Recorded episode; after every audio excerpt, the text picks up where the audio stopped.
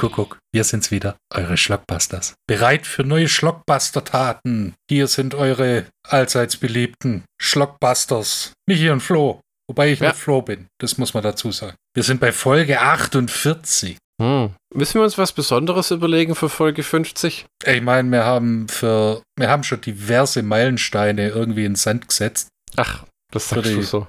Für die 32. Folge haben wir den Film 31 genommen. Also, weiß nicht. Das ist ja kein intellektueller Podcast. Ja, ganz, ganz sicher. Also, das, man kann Ja. nicht vieles ankreiden, aber das nicht. Wir machen ja hier Spartenprogramm. Genau. Für, für Leute, die, äh, äh, äh, keine Ahnung, äh, auf den nächsten Bahnhofskino-Podcast warten oder Uwe Bolls Podcast ist in Sommerpause und sie haben seinen Namen in unserem Podcast-Titel gelesen. Genau. Wobei es heute nicht um Uwe Boll geht. Mhm. Onkel Uwe, äh, lass mal jetzt mal ein bisschen, Hm, bisschen Der muss- ruhen.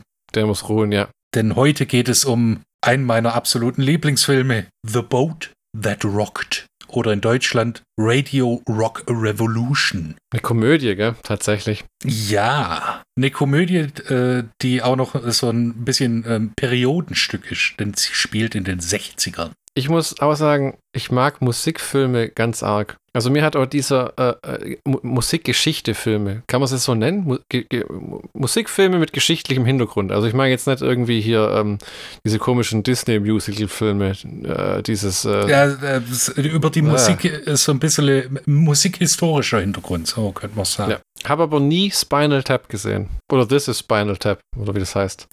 Ja, das äh, kann ich empfehlen, hat aber eine ganz eigene Art von Humor. Okay, okay. Ich habe damals auch das Gefühl gehabt, das wäre für viele damalige Rockbands gemacht worden als Inside-Gag, damit die sich drüber amüsieren können. War's auch. Das, ich erinnere mich an die Kommentare von Ozzy und so zu dem Film, wo it's exactly like that.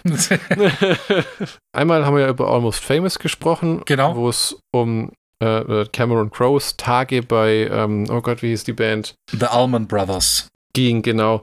Und heute in dem Film geht es ja um das britische Radio in den 60ern. Genau, um So. Piratensender und äh, den Staat und, wenn man es genau haben will, die Gründung von BBC One. Ja, so nach dem Motto, wir kommen aus dem Spießertum und ähm, wir, wollen das, wir wollen das alles nicht haben. Bohemian Rhapsody fand ich auch super. Hast du den gesehen inzwischen? Ja, natürlich. Hab nicht ganz verstanden, warum der Film so erfolgreich war. Ja, vor allem äh, historisch sind einige Sachen drin, die nicht korrekt sind. Ich verstehe, dass es ein Film ist und dass man das komprimieren muss, Hm, aber so ein paar Sachen sind einfach schlichtweg falsch. okay. Ja, ich glaube, äh, ich habe da auch mal was gehört am Rande über seine Zeit in München, wo ein paar Sachen falsch gewesen wären. Ganz zu schweigen, dass München in dem Film halt einfach aussieht wie eine amerikanische ähm, äh, Das war in der- Suburb-Siedlung. Das war in den 80ern so. Meinst du?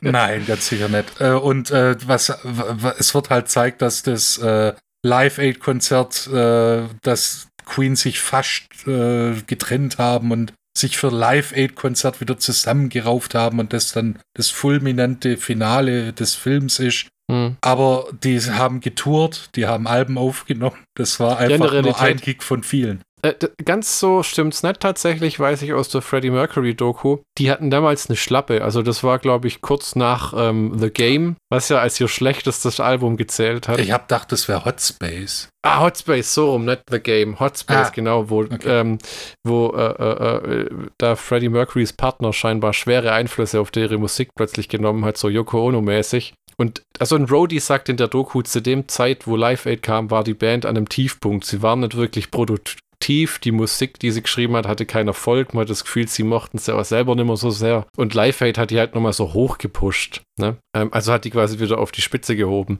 Aber man muss sagen, äh, äh, Queen ist vielleicht mit die erfolgreichste Touring-Band aller Zeiten. Also wenn du so viele Leute in ein Event in die Location packst, dass du mit dem Heli reinfliegen musst, nicht nur aus Großkotzigkeit, sondern weil die Polizei sagt, wir haben keine Ahnung, wie wir euch logistisch zu diesem Stadion bekommen sollen. To toller Film mit einem tollen Mike Myers. Das ist ja, äh, zwar nur eine Nebenrolle, aber das fand ich sehr geckig, dass der immer so, die Schauspielrollen, wo er annimmt, hat er dann immer so schweres Make-up an, dass man ihn eigentlich nicht erkennt. Und in, in äh, The Boat That Rocked oder Radio Rock Revolution hast du ja auch so einen All-Star-Cast, ne? Mit, Oh ja. Äh, der, der, der halbe Cast von IT Crowd spielt da mit.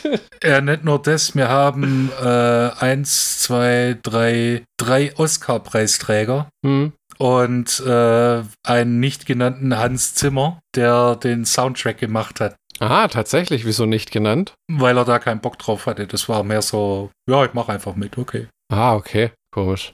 Und genau wie in Almost Famous mit Philip Seymour Hoffman. Oh ja. Wo ich nicht weiß, ob er mir als, ähm, wie wird er hier genannt, The Count, Radiomoderator The Count, besser Ja. gefällt oder als ähm, ah, Lester Namen. Banks. Lester Banks. Ja, sind auf jeden Fall beides ganz unterschiedliche Charaktere. In dem Film ist er ja dieser amerikanische Ersatzradiomoderator, der reingeschneit ist, nachdem Genau. sich ähm, Gavin verpisst hat. Dieser äh, äh, mit, mit seiner Pornostimme. Wobei das ist ja nochmal ein anderer, der diese heftige Pornostimme hat. Nee, der Ja. hat eigentlich keine Pornostimme, der ist einfach nur das Sexsymbol. Genau, und äh, dann gibt's noch Tom Wisdom als Midnight Mark, der einfach nicht viel redet und äh, deshalb alle Frauen abkriegt, weil er der sexiest man alive ist. Ja, ja, der in einer Szene in so einer Art äh, äh, gigantischem Raum liegt mit irgendwie 500 nackten Frauen. Ja, das ist äh, ein, ähm, ein Seitenhieb auf das Cover von ähm, Jimi Hendrix Electric Ladyland. Ah, okay. Das, da habe ich mir gedacht, da hätte sich jetzt die Blu-ray gelohnt, weil ich habe es Nee. auf DVD gesehen. das ist, ähm, Bill Nighy spielt in dem Film ja auch mit. Ja. Wenn ich das richtig weiß, der Film ist von 2006, oder? Äh, 2009, 2009. genau. Okay, weil jetzt wollt, hätte ich fast behauptet, dass das eine seiner stressigsten Zeiten war, aber das stimmt dann ja gar nicht. Weil der hatte ja diese, äh, so einen Punkt, wo er zwei Fluch der Karibik-Filme back-to-back gemacht hat, dann einen Underworld-Film und dann das irgendwie noch. Weil, weil in, dem, in dem Film, ich meine, das ist die Natur seines Charakters, aber der poppt immer so rein und verschwindet wieder. Also, Ja. äh, äh, ähm, das ist irgendwie so nicht wirklich die Stimme der Vernunft, inwiefern man das sagen kann an diesem ana- anarchistischen Boot, das da Der, draußen er ist halt der, äh, der Chef, der ähm, Ja. Inhaber des, des Radiosenders. Was mir an dem Film gefallen hat, ist, du hast dieses äh, Piratenboot mit diesen Radiomoderatoren, die da rund um die Uhr senden und es sind viele tolle Charaktere dabei. Und dann hast du dieses, dieses Klassische, was einfach immer am besten funktioniert. Die besten Geschichten, Bücher, Filme sind immer diese Reise ins Unbekannte. Mhm. Stadt der träumenden Bücher als Buch oder Herr der Ringe, wir müssen nach Mordor, oh, was, was ist denn da? Wir sind Hobbits, wir essen und schlafen eigentlich nur. Und hier auch anhand von diesem Teenager, der da von seiner Mutter ins Exil geschickt wird, um ihn zu bestrafen, wo auch Bill Nighy äh, dann so sagt, big mistake. Oder- What a colossal mistake.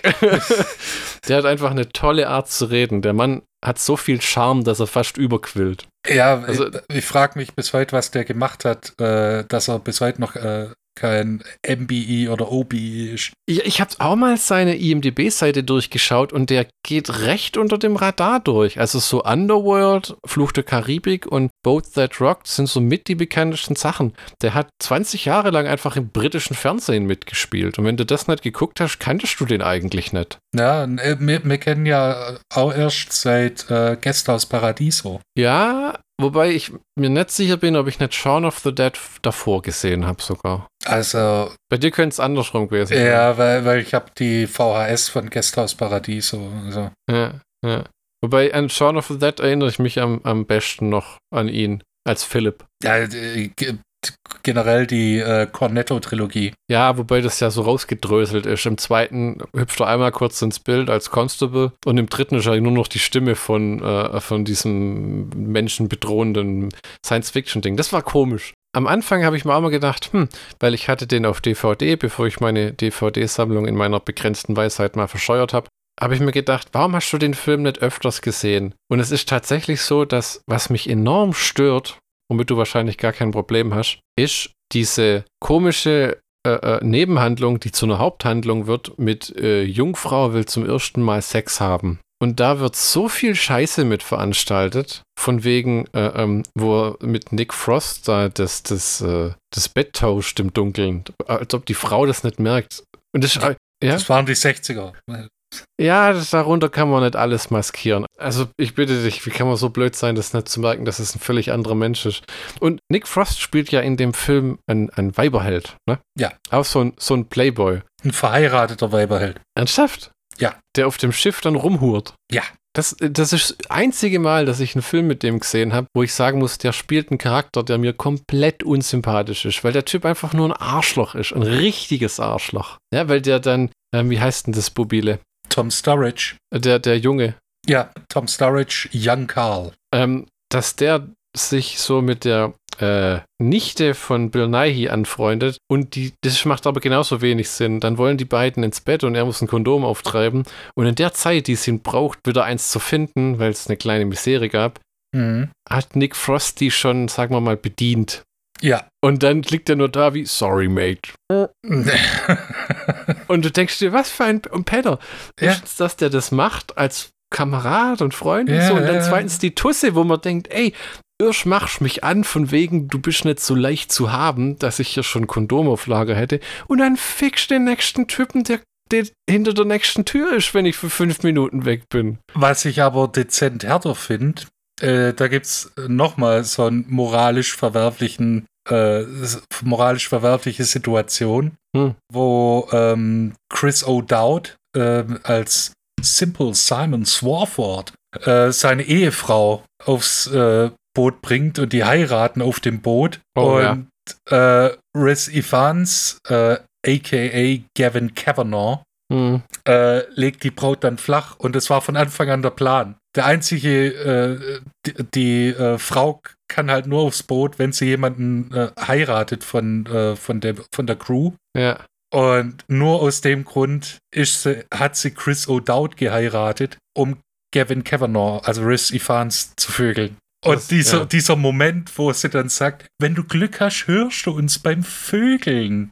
Und Simple Simon Swarford ist so geknickt und so, äh, dem sein ist Herz ja ist zerfetzt und, und sagt dann, ja, das wäre schön. Das, ist, das sitzt da in seiner Show dann am nächsten Morgen und wahrscheinlich kurz vorm Suizid, weil er sich vorkommt wie der allerletzte Mensch. Ja, da gibt es auch eine die wun wunderschöne Szene, wo ähm, der Song Stay With Me Baby äh, von Chris O'Dowd, äh, der singt stumm mit, also Lip-Syncing quasi, Hm. und ist komplett ein Häufchen Elend. Der ähm, Hm. Ike Hamilton als Harold, der Radioassistent, fühlt mit ihm und äh, Simple Simon ist halt so ein Profi, er ist ein Häufchen Elend, reißt sich zusammen und ist wieder sein äh, gut gelauntes, seine gut gelaunte Radiopersona. Hm. Das ist echt schauspielerisch ganz weit oben, finde ich. Aber jetzt reden wir schon von der, von der Handlung. Soll ich, soll ich mal, soll ich mal überhaupt sagen, um was es geht? Ma mach mal. Mach Ich mal. lese mal von meiner DVD ab. Oh, sehr gut. 1966. Die Geburtsstunde des Rock'n'Roll. Ist so nicht richtig. Die Geburtsstunde des Rock'n'Roll war 1955 mit Bale Haleys Comets und Rock Around the Clock. Aber okay. Schade nur, dass ausgerechnet die Briten nicht dabei sein dürfen. Denn die staatliche BBC sendet gerade einmal zwei Stunden Rockmusik in der Woche. Ist so auch nicht ganz richtig, aber das lassen wir mal hin. Abhilfe schafft eine Gruppe exzentrischer DJs. Von ihrem schwimmenden Piratensender aus versorgen diese Radiorebellen Millionen von Fans nonstop mit feinster Rockmusik. Sehr zum Ärger des Establishments. Denn auf dem Kultschiff geben Sex, Drugs and Rock'n'Roll nicht nur musikalisch den Ton an. Die hemmungslos witzige Komödie von Erfolgsregisseur Richard Curtis ist eine Hommage an die Piratensender und das Lebensgefühl der 60er Jahre, sagt die TV-Spielfilm. Ach du meine Güte, das waren nur Zeiten. Ähm, Es ist herrlich nichtssagend und nicht ganz Ja. korrekt. ja, am- ich meine, die Story ist im Endeffekt, äh, ein junger Kerl landet auf dem Piratensender Boot äh, seines Onkels zur Strafe oder damit er endlich äh, weiß, was er in seinem Leben machen will und wird dort quasi e- deutlich erwachsener. Äh, quasi von der Crew adoptiert. Ja, und der, der Antagonist in dem Film ist wirklich die britische Regierung, die mit allen Mitteln versucht, diesen Sender zu vernichten, irgendwie illegal zu machen, die Werbeeinnahmen zu entziehen und hinter dem Ganzen steckt tatsächlich nur Gehässigkeit und, und Spießertum. Also Ja. da- das, das ist, da gibt es keinen konkreten Grund. Also die verkaufen nicht noch Drogen über das Boot oder schmuggeln Waffen oder irgend sowas. Komplett harmlos. Ja, die sind werbefinanziert und, und spielen halt Musik und das war halt damals böse. Das fasst sich am besten zusammen, wo der Heinzel da mit seinem Untergebenen spricht und sagt, What kind of music do you like? Well, sir, I myself prefer classical music. Of course you do. Every normal human being does. Also irgend so einen Dialog gibt's da, wo du dir denkst, hm, ja, gut. Also ich höre auch gern mal klassische Musik, aber ich fahre jetzt nicht morgens ins Geschäft und höre irgendwie nebenher Beethoven. Nee. Wenn dann, wenn dann äh, Edward Krieg oder Friedrich Smetana. Das Oh, ist ich halt- OG-Jam, Alter. Ich habe mir heute Morgen auf dem Weg zur Arbeit versucht, ein City Boy Album anzuhören, weil ich dieses tolle 5705 da ausgegraben habe irgendwo. Und es ist, es ist wirklich so, dass die Alben nicht so viel mit dem Song zu tun haben. Das war irgendwie so der Breakout-Hit. Die haben die. Band ja ganz schnell eingestellt, auch wieder. Ja, die haben vier Alben rausgebracht. Also wenn ihr mal einen tollen Rocksong hören wollt, der, äh, wie Michi schon erwähnt hat, diese Woche in unserem privaten Chat, ähm, ein ELO mit von Jeff Lynn, min, mit und von Jeff Lynn erinnert, ähm, dann googelt mal bei YouTube City Boy 5705, also 5705. Äh, tolles Lied. Sagt man da Rockballade zu? Na, man kann man kann es bei Rock-Song lassen, weil Rocksong, oder? Hm. Ballade ist immer so. Ja, ich meine, äh, Mama I'm Coming Home ist eine Rockballade. So, Das ist äh, ja Powerballade. Oder Ja. Carrie von Europe. Geschrieben von Lemmy. Ja. Nach einem Anruf von Sharon, ich brauche drei neue Songs oder irgend sowas, um das Album voll zu kriegen. Richtig. Und Lemmy du? hat gesagt, ich brauche zehn Minuten. Ja, und hat das in der Bar geschrieben, glaube ich, ne? Ja. Und hat halt aber immer gesagt, er hat mehr Kohle verdient mit Mama I'm Coming Home als mit vielem, was er jahrzehntelang gemacht hat. ja, ja. Äh, der Film geht relativ lang. Für- 135 Minuten. für- Ja, ja. Und ähm, ich greife jetzt mal weit voraus. Oh Gott. Am Endeffekt sinkt ja dieses Boot, weil es einfach ein, Ein altes Anfang Boot ist. ein Schrottkahn ist. Ne? Ja. Und das Witzige fand ich auch, ähm, die, der Film beschränkt sich komplett auf die Crew, die Moderatoren, nicht, eben nicht die Crew, auf die Moderatoren. Ja. Du siehst, ich glaube, einmal in einem Shot siehst du zwei Leute, die das Boot steuern irgendwie, die, die Musik hören, die, die den Sender hören nebenher. Ja. Und ansonsten gibt es auch so einen Besuchertag, wo dann dieser Regierungsuntergebene da eindringt, um zu schnüffeln und Bill Nighy den in einer sehr charmanten Szene rausschmeißt. ja. What are you doing here? I seem to have gotten lost. Well, uh, really lost then because you uh, made it through a door that had to be heaved open with the big sign no entry on it. ja, das hat mir schon damals in äh, Fluch der Karibik äh, äh, sehr gut gefallen, diese äh, Betonung, wenn der spricht. Don't lie to me. Nee, halt, das war Alan Rickman. Scheiße.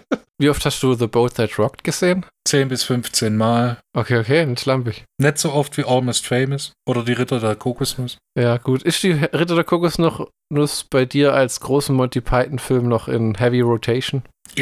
Fast einmal im Monat. Oh, sauberle. Genauso wie Almost Famous und fast genauso wie Bo the, uh, the Boat That Rocked. Das sind meine, das sind meine, äh, wenn ich mich schlecht fühle, dann gucke ich einen von den drei Filmen. Bei mir waren es ganz lange die Wayne's World-Filme, weil die hintereinander muntern einen noch in fast aller Gemütslage wieder auf. Die, das sind meine äh, Filme, wenn ich äh, eine Erkältung habe. Dann Echt? lege ich die Okay. ein, gu äh, guck die an und bin glücklich. Hattest, wann hattest du das letzte Mal eine Erkältung? Äh, seitdem ich nämlich mit den öffentlichen Verkehrsmitteln fahre, ist das schon ein bisschen her. Also am Ende sinkt dieses Boot. Ja. Äh, Radio Rock und dann kommt dieses ähm, That was the end for Radio Rock, but it wasn't the end for ähm, Pirate Radio, äh, for Rock Radio in Great Britain. Today there are over 250 äh, Rock Stations. Ja. Äh, weißt du, ob sich das historisch auf einen bestimmten Sender bezieht, der wirklich auf einem Boot war, oder gab es da so viele, die dann auf Es, dem Boot es waren? gab mehrere. Ah, Es gab äh, Radio Caroline, das ist so die Hauptinspiration äh, von, ähm, von dem Film. Dann gab es noch äh, Wonderful Radio London, die auch Hm. auf dem Boot äh, waren. Dann gab es noch, es gab einen Haufen. Also es gab auch einen, der war auf diesen Menzel Forts. Das sind Hm. äh, so Stahlkonstruktionen, die im Ärmelkanal stehen. Die waren äh, für den Krieg gedacht. Ach du meine Güte, okay. Und äh, da war äh, da war auch ein relativ bekannter äh, Piratensender. Da, also das war wirklich, neben Radio Luxemburg war das die Hauptquelle für Rockmusik in Mhm. den 60ern. Hm. Auch über Großbritannien hinaus. Du hast in Hamburg auf jeden Fall Radio Caroline und äh, Radio London empfangen können. Und ähm, diese, diese äh, Piratensender in den 60ern in England waren auch der Grund dafür, dass die BBC gesagt hat, okay, äh, wir gründen jetzt einen eigenen Jugendsender, weil die Piraten gehen uns auf den Sack. Hm. Äh, wir gründen jetzt BBC Radio One. Und viele Piraten sind dann auch dort untergekommen bei der BBC. John Peel, Tommy Vance. Haben sie den nicht dann irgendwann da letztes Mal mal versucht äh, einzustellen, wo Edgar, es ist jetzt schon Jahre her bestimmt, aber wo Edgar Wright dann auch äh, das versucht hat, mit einer Petition am Leben zu erhalten, glaube ich. Ja, Radio Caroline gibt's immer noch. Die sind Ah, sogar legal jetzt. Wobei, hat da noch irgendjemand mit was zu tun von damals? Unwahrscheinlich, oder? Nee, wa. Die, die meisten sind jetzt in ihren 70ern und äh, noch mehr sind tot. Also das, ist, das liegt in der Vergangenheit. Hast du schon mal ein Buch darüber gelesen, tatsächlich über die Sender von damals? Ähm, ich habe diverse Biografien von den Radiomoderatoren. Ähm, also ich habe von John Peel viel gelesen Hm. und von äh, Johnny Walker. Der schreibt sich anders Hm. wie der Schnaps. Hm. Und äh, kenne die Biografien von Tony Blackburn, Emperor Roscoe. Das sind Also- Radiomoderatoren alles. ja, oder? genau, das sind die, äh, das sind äh, ehemalige Piratenmoderatoren, die dann zur Sind- BBC gewechselt haben. Bevor wir zum Film kommen, sind die jemals wirklich rechtlich belangt worden für das Ganze? Äh, Also persönlich nein. irgendwie? Oder irgendwie blacklisted oder was? Nee, nee, äh, das war dann so, dass äh, die waren ja blöd. Viele haben dann auch ein Pseudonym angenommen aus Ah. Paranoia. Also John Peel äh, heißt Bürger oder hieß bürgerlich John Parker Ravenscroft. Die haben sich dann so ein bisschen, damit sie halt wirklich sicher waren, also ein paar Pseudonyme zugelegt. Hm. Auch Emperor Roscoe, das, der hieß nicht wirklich Emperor. Ja, ja, deswegen auch dieses The Count und so, ne? Ja, das sagen- äh, auch, ähm, das war, äh, ist auch so ein bisschen, so ein bisschen Marketing ist auch dahinter. Ja, ja, okay. In den USA gab es zum Beis Beispiel Wolfman Jack, der äh, hat einen Gastauftritt in American Graffiti von George Lucas. Das das habe ich nie gesehen. Hm. Okay. ich kenne auch nur den Clip von äh, Wolfman Jack. Also, Ist das Boot von dem Radio Caroline auch gesunken tatsächlich? ähm, ja, ich glaube, die hatten sogar z- drei Boote. Ach du Scheiße, die haben dann immer wieder von vorne angefangen, oder wie? Ja, wobei äh, das war nie so äh, ernst, wie es im Film dargestellt wird. Ah, okay. das war dann so eine Sache von, oh Scheiße, das Boot leckt. Ja, blöd. okay Schlepp mal das also, Equipment raus. Achso, nicht so nach dem Motto, äh, Hals über Kopf geht's unter und wir müssen alle gerettet werden. Nee, das, das gab's, glaub ich, nicht. Aber äh, die, äh, ich, ich weiß von zwei Booten, die tatsächlich untergegangen sind. Und da gab's noch eine, äh, eine interessante Geschichte in so einem Mansell-Fort, wo dann äh, jemand erschossen wurde, aber Ach du Scheiße. das war dann aber. ja, das war so die dunkle, äh, die dunkle Geschichte von den Piratensendern. Ja, und das lief alles grundsätzlich über so Werbeeinnahmen tatsächlich? Oder war das irgendwie, gab es da nicht auch irgendeinen, irgendein, was weiß ich, Pink Floyd, die hintenrum einen finanziert haben oder sowas? Monty Python-mäßig. Es gab Geldgeber und ähm, The Who zum Beispiel, die haben mit äh, The Who Sells Out Mhm. ähm, quasi Jingles geschrieben. Also das ist äh, das Album wird äh, soll ein Konzeptalbum sein, aber das wird nur zusammengehalten von so Werbejingles, Hm. unter anderem für Wonderful Radio London. Hm. Und äh, bei vielen war es dann auch kam das Geld äh, aus den USA, Okay. Weil die gesagt haben, okay, das, äh, da, das kann man von der Steuer absetzen. Und, und dann hauptsächlich Werbeeinnahmen. Und, Und äh, Screaming Lord Such hatte auch einen eigenen Piratensender, der hat es, glaube teilweise selber finanziert. Und wie ist denn das? Im Film sieht es so aus wie, das Boot geht unter und damit war's. Das Realität ist natürlich Quatsch, weil da gab es ja auch noch andere. Was Ja. war denn der de definitive Kahlschlag für die Piratenradiosender? Die Legalisierung tatsächlich? So nach dem Motto, die, Prohibiz die Prohibition ist jetzt vorbei, das Alkoholverbot oder jetzt dürft ihr alle legal und macht halt. Na, das war äh, die Erweiterung oder die Einführung des Drei-Meilen-Radius. Das war äh, vorher, glaub nicht, da, da waren es nur ein Kilometer oder eine Meile. Hm. Und äh, so war das, äh, konnte ich dann äh, 1,5 Meilen rausschippern, konnte ich noch empfangen werden und warst äh, safe, weil du in internationalen Gewässern warst. Bei, äh, als dann die Drei-Meilen-Regelung kam, das war dann so, dass die äh, Sender das nicht mehr packen konnten. Dann wurden die nicht mehr empfangen. Und das war so der Todesstoß. Ah, weil der Grund, warum die auf den Booten waren, weil auf dem britischen Festland darf kein da da da da da ausgestrahlt werden. Und Ja, dann sind sie genau. einfach ins Wasser. Ah, okay, okay. Und dann haben sie diese Distanzradius erhöht und damit war es das bei den Jungs dann.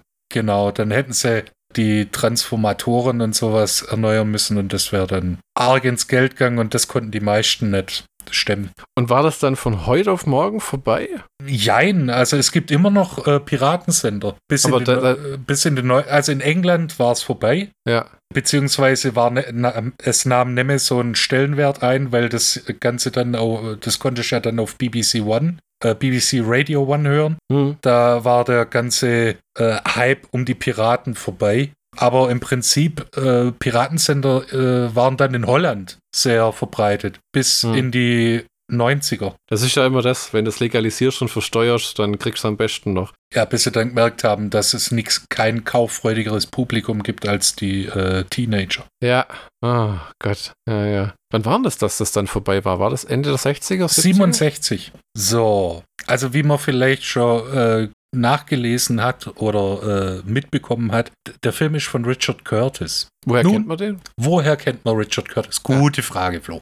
Ah, ja. Hm. Und zwar Richard Curtis, der Regisseur und Autor von Tatsächlich Liebe. Ah, ich glaube auch mit Bill Nye hier, oder? Genau. Und äh, ehemaliger Spießgeselle von Rowan Atkinson. Der äh, hat auch Mr. Bean äh, mit aus der Taufe gehoben. Blackadder. Oh, oh. Also Richard Curtis, eine feste Größe im britischen Fernsehen und im britischen Film. Hat er was mit Tony Curtis zu tun? Nein, Du willst also sagen, er ist nicht mit Jamie Lee Curtis verwandt? richtig. Sehr enttäuschend. Aber gut. Aber Kann dafür, dafür ist er Neuseeländer. Oh, ja, das, äh, das holt wieder ein paar Punkte auf. Sehr nett. Hm. Genau. Ist er denn noch lebendig? Ja, natürlich. Ah, nicht schlecht. Richard Curtis wird niemals sterben. Selbst wenn er will.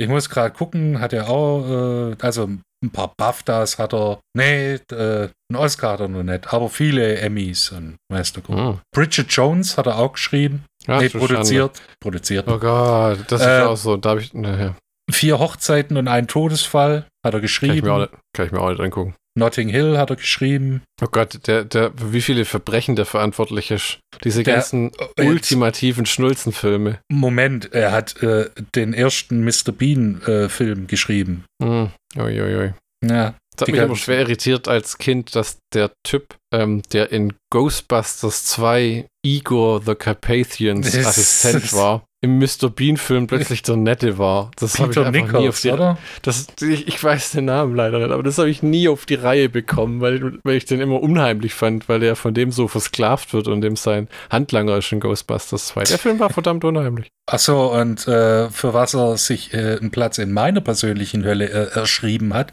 Hm. er hat die Story zu äh, Mamma Mia, Here We Go Again verfasst. Das konnte ich, das konnte ich bisher erfolgreich vermeiden. Ich hab, weiß, es gibt einen zweiten Teil und ähm, müssen wir es jetzt ansprechen, aber hat ein neues Album angekündigt. nein, müssen wir nicht ansprechen. Die gehen mit Hologramm auf Tour. Nein, nein, mit Avataren.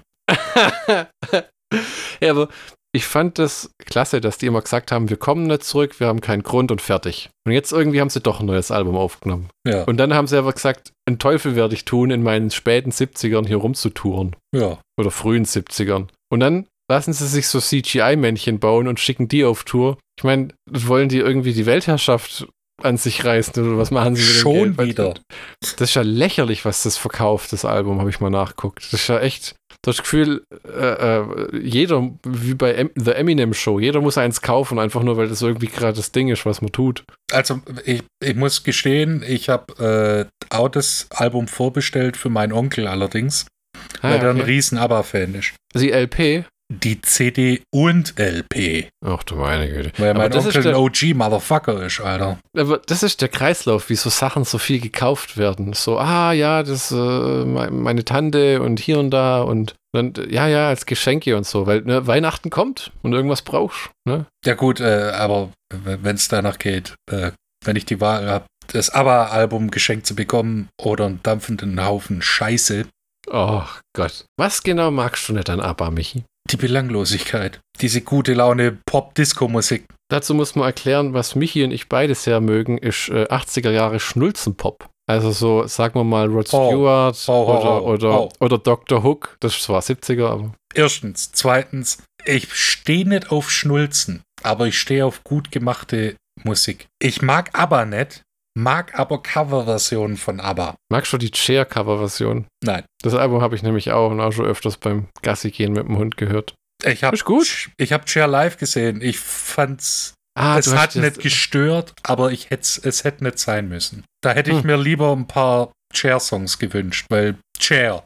Ich gehe nicht auf ABBA-Konzert, ich gehe auf ein fucking Chair-Konzert. Was will ich, Ich- da ich- hören? Fucking Chair-Musik. Ich bin ja recht jungfräulich, was ABBA angeht. Ich habe kein ABBA-Album jemals gehört. Ich kenne nur dieses das übliche äh, Give Me a Man After Midnight, Money, Money, Money. Waterloo. Nicht mal so richtig, ehrlich gesagt. Hm. Also ich habe schon auch gehört, schon natürlich. Ja. Ja, ja, das ist ja das Back in Black de, äh, de, von ABBA sozusagen, dieser absolute Radio-Hit. Aber das Lied kann einem auch auf den Sack gehen, muss man sagen. Weil wenn Musik so eine dauerhafte Fröhlichkeit ausstrahlt und du hörst das im falschen Moment, denkst du dir, ah. Weil das ist ja das Schöne an zum Beispiel den Jeff Lynne-Sachen. Wenn du dann Best-of hörst, ist das meiste auch immer so leicht kurz mal melancholisch und nicht dauernd so. Ich meine, Evil Woman, hm? Den Mann haben wir auch schon zweimal live gesehen und beim zweiten Mal hat er definitiv nicht so viel Bock gehabt. Gut. Wobei, wenn ich mich recht erinnere, war er da auch krank. Ja, hat er eine Erkältung gehabt. Hm. Bester Hm. ABBA-Song meiner Meinung nach Eagle in der Version von Sergeant, äh, Sergeant Fury, einer Hardrock-Band aus Deutschland. Ja, ich habe mir da letzt, ähm, äh, wo wir es auch mal von hatten in unserem Chat, The Last 88 Show von Frank Zappa angehört. Ja. Und war erstaunt, Sachen zu hören, die ich von dem noch nie gehört habe. Also es ist ja Menschen unmöglich, das alles äh, ins Hörvermögen zu verpacken, was der Mann alles geleistet hat. Und die ganzen Live-Shows und pipapo. Aber dieses Beatles-Medley Mhm. oder I Am the Walrus, Wow. Ich finde aber immer, äh, Sofa ist einfach ein schönes Lied. Das klingt aber für mich immer wie die Abspannmusik von Saturday Night Live irgendwie. Und Dieses dü, dü, dü, Du bist mein Sofa. Ja, genau. Ähm, bei äh, Joe's Garage ist das dann ähm, mit deutschen Texten. Genau. Und- Interessant, nach The Best Band You Never Heard, äh, die zweite Stairway to Heaven Live-Version, die ich von dem gehört habe. Und ich könnte einfach ohne dieses am Anfang leben. Aber die, der, der Song nochmal komplett anders. Echt, Zappa war einfach einer, der keinen Bock hatte, Zeug zweimal gleich zu spielen. Das hat ihn einfach gelangweilt, glaube ich. Ja, natürlich. Wenn du die ganze Zeit, also wenn du in, zu Lebzeiten 66 Alben rausfortsch, Hm. konstant am Musikschreiben bist, kann ich mir schon vorstellen, dass du dann irgendwann sagst, ja, das habe ich jetzt zweimal gespielt, ist okay, jetzt machen wir es mal anders. Hm. Ja, das hat man ja über James Brown auch gesagt, dass der nie ein Lied zweimal gleich darbieten konnte. Ja, weil er es nicht konnte. Und wir waren bei Richard Curtis, der nicht mit Tony Curtis und nicht mit Jamie Lee Curtis verwandt ist. Richtig. Und äh, Aber einer der kommerziell erfolgreichsten Drehbuchschreiber in England. Und wenn jetzt jemand ein Problem hat, dass wir so ausschweifen, das hat mit ABBA angefangen und genau deswegen mag Michi die nicht. Genau. Weil die immer nur ja, Chaos verursachen. Richtig. Magst keine Unruhestifter. Genau. Deshalb, äh, ja. ABBA, Bebe. Genau. Zu erfreulicheren, erfreulicheren Dingen. Hm. Dem Cast von The Boat That Rocked. Hm. Wir haben nämlich Philip Seymour Hoffman als The Count. Man erfährt nie seinen richtigen Namen. Als äh, der amerikanische DJ, der bisschen an Emperor Roscoe angelegt ist. Auch ein Amerikaner, Hm. der einen ähnlichen Moderationsstil hatte und immer noch hat, witzigerweise. Ah, Äh, immer noch on the air.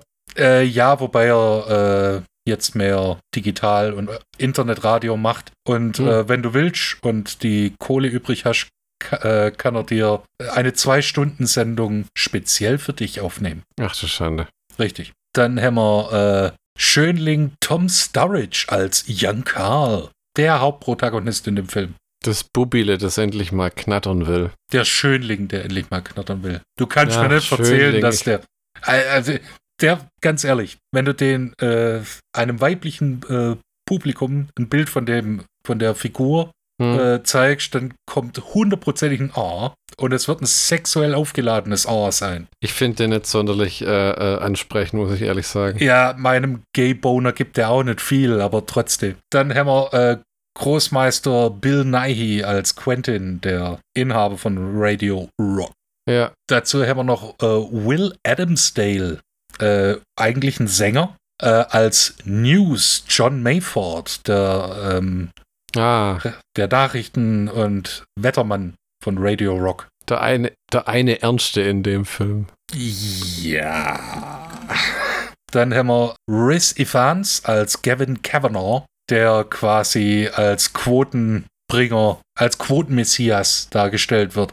Und der gibt meinem Gayboner doch relativ viel. Der Typ in seinem Lederhöschen. Nein, der Typ in seinem, äh, in seinem wunderschönen lilanen Anzug. Ach, Gavin. Jetzt sag ich, ich habe gerade Ja. richtig aufgepasst. Äh, Riz Evans kennen wir aus äh, 51st State. Ach du meine Güte. Mit Ist das Samuel der. I. Love Drugs? Ja, your friends. ja, genau. Gott, das war ein Film, wo ich den mit dir anguckt habe damals, hätte ich nicht gedacht, dass der dir so gut gefällt, weil mir war der schon eine Ecke zu heftig. Ist schon eine ungewöhnliche Rolle für Samuel. Jackson gewesen, fand ich. Ja, und? Gott, He plays the ich auch seit 100 Jahren motherfucking party, motherfucking once. Den Film habe ich auch seit 100 Jahren noch mal gesehen, du. Da wird mal Zeit, dass du nachholst, ne? Ja, habe ich auch die, da, hast du die Highlight-DVD. Oh ja. Ja, ja, ja, ja, ja, ja. Oh, übrigens, ich habe jetzt wieder einen guten Tipp äh, ausprobiert und umgesetzt, den ich nur weitergeben kann.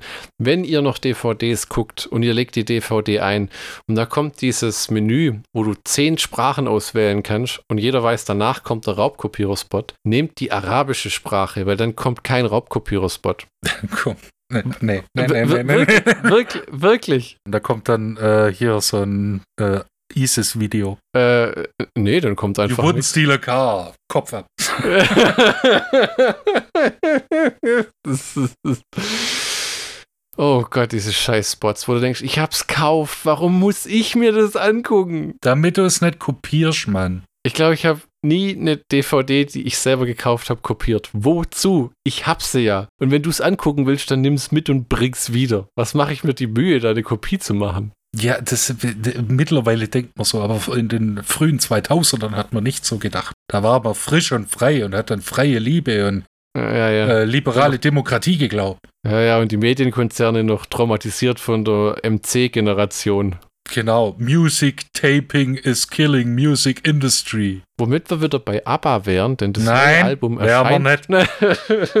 denn das neue Album erscheint auch auf Musikkassette. Ja, super. Hat dein Onkel noch einen Musikkassettenspieler? Ja, in seinem Auto. Aber das, da, dann kostet die mal geschwind 15 Euro, die Kassette, ne? Ja, ja. Gott verdammt. Wer ist Ich so mein, doof und kauft sich für 15 Euro eine Kassette? Wenn, Das ist wenn, ein Medium, wo ihr denkt, das könnte aussterben. Die, die versuchen halt Niemand, niemand Ziel- ist, ist zielgruppentechnisch, weißt du, der eine Typ, der seit zehn Jahren das ABBA Best-of in seinem Tape, äh, Audio-Tape-Spieler Ja, weil er es äh, nämlich rauskriegt. Er es immer rauskriegt, sagen sie, wenn der mal in die Werkstatt geht, dann kann er dann nachher in das neue Album reinschieben. Weil wer hat überhaupt noch Abspielmöglichkeiten? So die Hi-Fi-Leute wie du haben noch Tape-Decks, aber jeder normale Mensch, der muss irgend so ein, Nee, so das ein Kinderradio ausgraben, um das anzumachen. Selbst ich habe kein Tape-Deck, außer in meinem Auto, weil der, der Vorbesitzer 250 Euro Aufpreis zahlt hat, um ein scheiß Kassettendeck reinzubauen.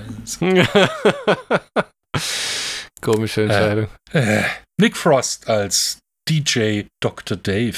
Mhm. Mit Der- den fetten Koteletten.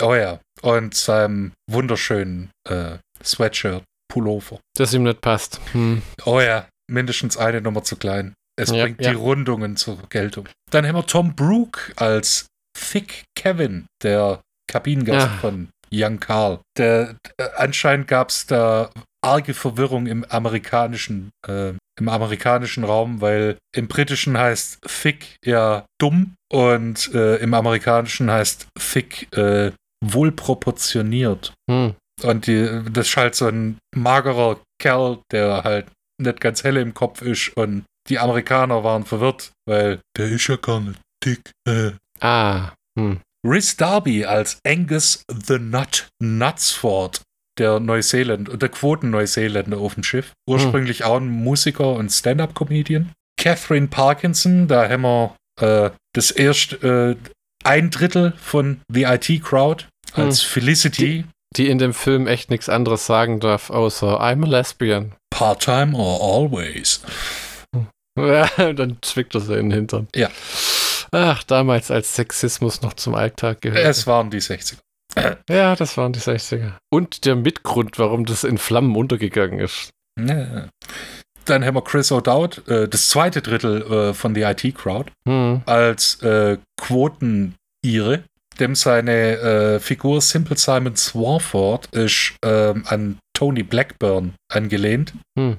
Und an äh, Larry Goggin, äh, ein irischer Radiomoderator in den 60ern. Dann haben wir noch Tom Wisdom als Midnight Mark, der Schönling in seiner Lederhose. Also nicht in Ah. einer Trachtenlederhose, sondern in einer Lederhose. Der dafür bekannt ist, dass er so wenig sagt. Das Ja. ist nur so ein Ausschnitt, wie er moderiert, so, okay, Next Song. now. Und dann legt er nur das Ding auf. Und Genau. Dann haben wir Ralph Brown in einer, sagen wir mal, Nebenrolle als Smooth Bob Silver. Die Figur ist ein Ah. bisschen angelegt an äh, John Peel und Whispering Bob Harris. Der Typ, ist das überhaupt noch ein Nebencharakter am Ende? Ja, ich meine, Ich mein, er, es er stellt halt sich dann raus, dass er äh, der Vater von Carl ist. Wobei man zu Recht sagen muss, die ersten 45 Minuten taucht er nicht auf. Ja, Was ziemlich, was ziemlich clever gemacht ist, weil wenn er dann auftaucht, dann äh, die hocken alle im Lunchraum und essen und dann äh, wird es immer ruhiger und weil der Typ kommt rein, läuft irgendwie so zum Buffet, ohne groß was zu sagen, setzt sich hin und, und fängt an zu essen und dann alle sind ruhig und gucken den an und sagen, Entschuldige, aber wer bist du? I'm Bob. You know? Morning, Bob. Und dann, und dann die so, dude, don't get me wrong, but how long have you been on this boat? Und der dann irgendwie so, uh, six months? And we've never seen you? Well, I keep mostly to myself. You know, you gotta listen to the tunes, so you can give the people what they really want. Und dann gucken sie ihn allen an und schauen ihm beim Essen zu und dann steht er auf so, I, uh, I think I'm gonna go. Äh, geht wieder, weil einfach, der, der, wobei man, das klingt jetzt süß und alles, aber das klingt, das grenzt schon an einen psychischen Schaden nachher, wenn man den ein bisschen mehr kennenlernt, weil der echt, der hat äh, in einer Szene, wo das Boot sinkt, äh, nimmt ihm sein Sohn dann den Kopfhörer ab und der kriegt wie so eine kleine Mini-Panikattacke, so, hey, nett, nett, nett, nett. Wie wenn der schon sich völlig weggebeamt hätte mit seinen Schallplatten. Nee, ja, Schallplatten oder ein bisschen Fumo Fumo. Ja, das sind in dem, ja, we- weiß auch nicht, beides. Wo, wo er dann nachher fast ersäuft, ähm, weil er seine Schallplatten nicht mit untergehen lassen will. Das finde ich aber voll und ganz okay. Das ist, das unterstütze ich voll und ganz. Da sind Also- ein paar Dinger dabei, die sind richtig Asche wert mittlerweile. Und richtig Wenn- gut. Ja, das mag sein, aber wenn du auf YouTube gehst, kannst du es auch anhören. Oh! Ja, aber es ist die Platte und ich habe das Cover in der Hand. Dann haben wir noch Ike Hamilton als Harold, äh, der Radioassistent, der wenig spricht, Hm. aber tro trotzdem eine tragende Rolle hat. Hm. Und äh, viel durch Mimik sich äh, verständlich macht, weil er halt hinter der Glasscheibe sitzt. Hm. Dann haben wir natürlich äh, Kenneth äh, Brenner als Sir Alistair Dormandy, äh, der Minister, der leicht cholerische Anfälle hat und dann Ars äh, skandiert. Äh, Shinnet Matthews als Miss C, der äh, Assistentin von Dormandy. In den Deleted Scenes äh, erfährt man dann, wie der richtige Name von Miss C ist. Miss Clit. Witzig. Weil äh, Jack Davenport äh, spielt Dominic Twat. Und Ja. äh, das sind beides, also falls man jetzt des Englischen nicht mächtig ist, es sind beides Synonyme für das primäre weibliche Geschlechtsorgan, genannt Vagina. Aber das war fantastisch, wenn, wie sie den Charakter einführen. Der steht vor dem Premierminister und der meint, hm, Twat, what an interesting name. Yes, sir. Huh. Und wenn Bill Nighy den das erste Mal sieht, wo er da in dem Motorenraum rumschleicht, you look like a twat. Arme Sau in dem Film, der Handlanger des Bösen. Ich habe immer gedacht, ich habe immer gewartet, dass der im Endeffekt auf der Seite von, äh, von dem Radio steht Nein. irgendwann, aber das tut er ja gar nicht. Äh, Und ähm, ich habe mir das, das ist mir beim, ähm, beim Angucken des Films, ist mir das äh, so durch den Kopf gegangen. Jack Davenport ist der britische David Schwimmer. So, jetzt habe ich ein Bild von dem Typen. Ja. Ah ja, Gott, die Parallelen sind vernichtend. Ja, der Wahnsinn. Ah, der spielt ja auch bei dem Fluch der Karibik-Film mit als Norrington. Der war Ja. sehr charmant. Der als, als dieser arme Kerl, der seinen Job verliert und dann der Dumme ist, weil die da irgendwie Buhai machen. Richtig. Sowas. um das Ganze jetzt abzuschließen, dann haben wir noch Talula Riley als Marianne, Carls Love Interest, die, muss man sagen, ziemlich hübsch ist. Allerdings nicht mit blonden Haaren. Mir gefällt sie brünett besser. Äh, Emma Thompson als Charlotte, Carls Mutter.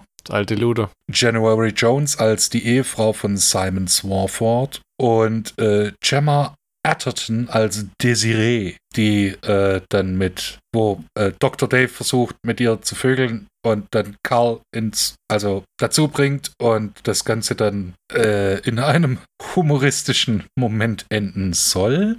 Hm. Genau, das ist so der All-Star-Cast. Also äh, hier jetzt vielleicht nicht alle bekannt, aber in England wirklich äh, richtig bekannte Namen. Hm. Und da wundert es auch ein bisschen, dass der Film im Prinzip ein Flop war. Ja, weißt du warum? Der ist zu lang und es endet in diesen komischen Sexblödeleien.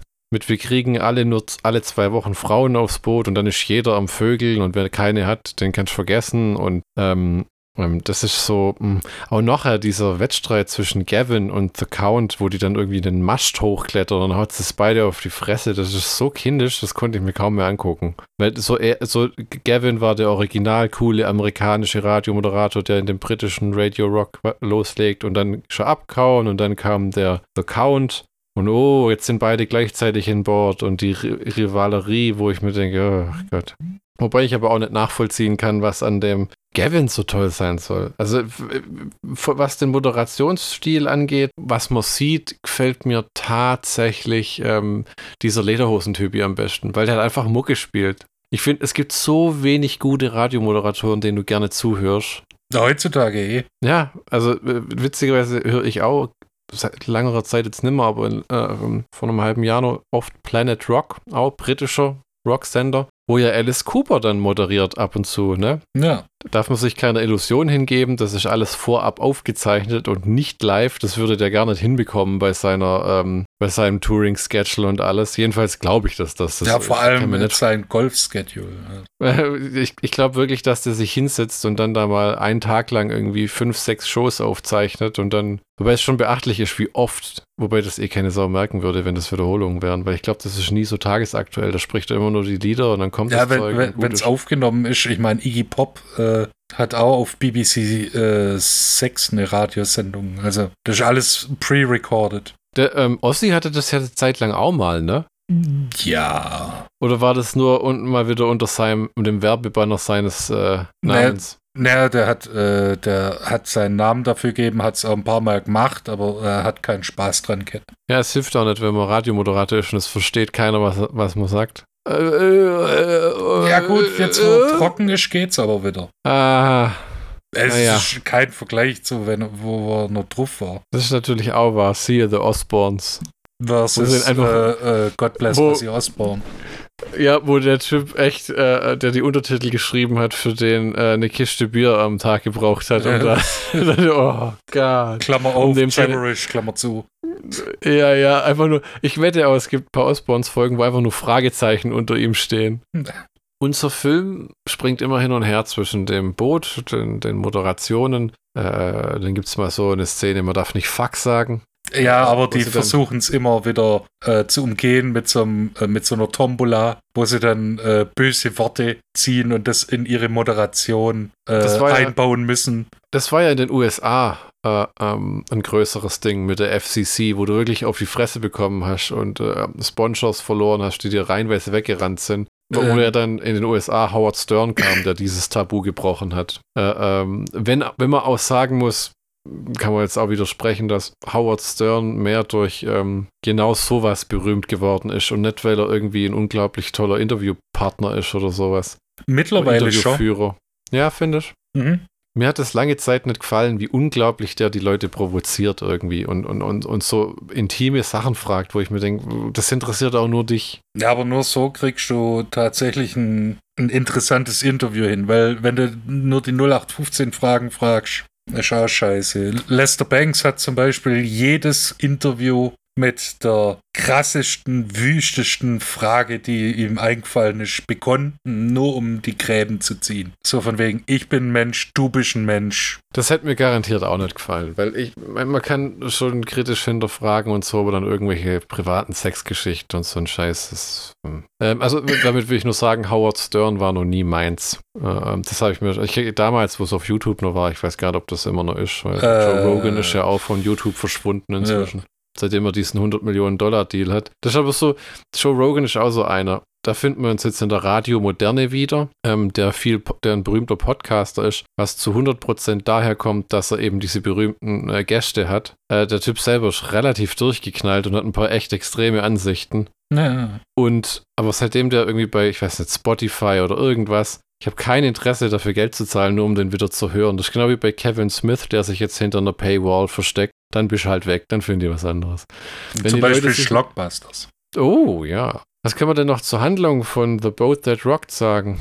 Ähm, ich könnte ein paar Fun Facts rausballern, wenn du magst. Oh, tu dies. Weil äh, im Prinzip äh, Junge kommt auf ein Schiff äh, mit ein paar äh, komischen Leuten. Die komischen Leute nehmen ihn auf. Er wird Teil der Gruppe. Es gibt Herzschmerz zweimal. Es gibt hm. Äh, äh, spät pubertierendes äh, Verhalten von Männern, die äh, sich um ein falsches ritterliches, äh, ritterlichen Ethos balgen. Hm. Äh, es gibt die Regierung, die das Ganze blöd findet und zusammenschnurzeln will. Und äh, dann gibt es halt den großen, das große Finale. Der Junge kriegt das Mädel, das Boot sinkt, er findet raus, wer sein Vater ist, äh, alle werden gerettet und Radio ist wieder voll da. Das ist so die, die richtig, richtig, richtig kurz Variante von dem Film.